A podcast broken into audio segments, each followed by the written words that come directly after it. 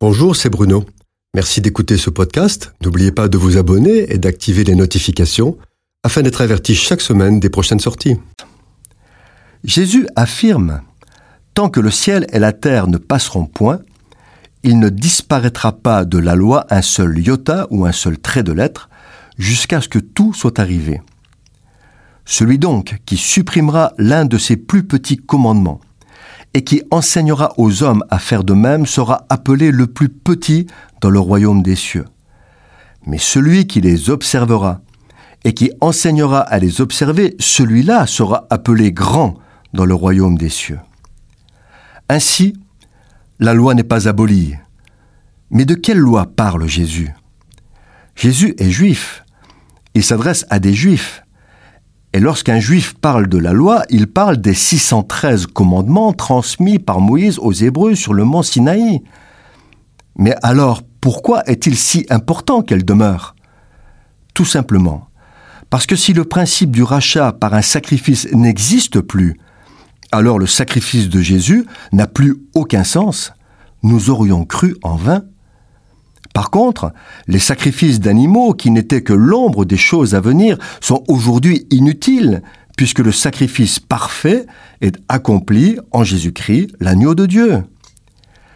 Il est venu en serviteur donner sa vie pour accomplir la loi et non pour l'abolir.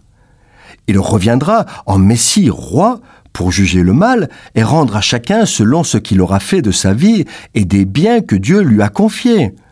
Il jugera justement en utilisant la loi et l'évangile comme seul critère, comme un juge utilise les codes pénals et civils. Au cours de ce jugement décrit par l'évangile de Matthieu au chapitre 25, des condamnations à l'enfer seront prononcées. Mais tous ne seront pas condamnés car Dieu tiendra compte de ce que les hommes ont fait de bien et de mal durant leur vie et de la foi qu'ils ont eue. Tous n'iront pas en enfer parce que le sacrifice qui satisfait la loi est accompli. Jésus a été crucifié pour que le juge puisse juger justement et faire grâce. Même ceux qui n'ont pas eu la chance d'être présentés à Jésus pourront être graciés car il est mort aussi pour eux. Quelqu'un dira alors quel bénéfice y a-t-il à suivre Jésus dès aujourd'hui et soumettre sa vie à l'exigence de ses commandements? Homme sans intelligence, connaître et obéir à Jésus assure le croyant de la vie éternelle dès aujourd'hui.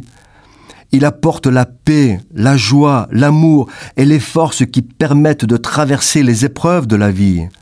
Lui seul est capable de le faire.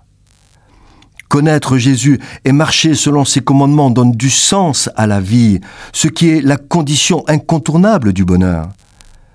Connaître et vivre dans la foi en Jésus permet à l'homme d'être fier de ce que Jésus a fait de sa vie, avoir le sentiment de ne pas être passé à côté de l'essentiel, attendre sereinement la fin, ayant l'assurance que Dieu est fidèle pour ses bien-aimés. La loi permet de juger, la grâce permet de faire grâce aux pécheurs. Et en attendant le jugement final, seule la soumission aux deux apporte le bonheur. Cette chronique a été produite par Bruno Oldani et Jacques Cudeville.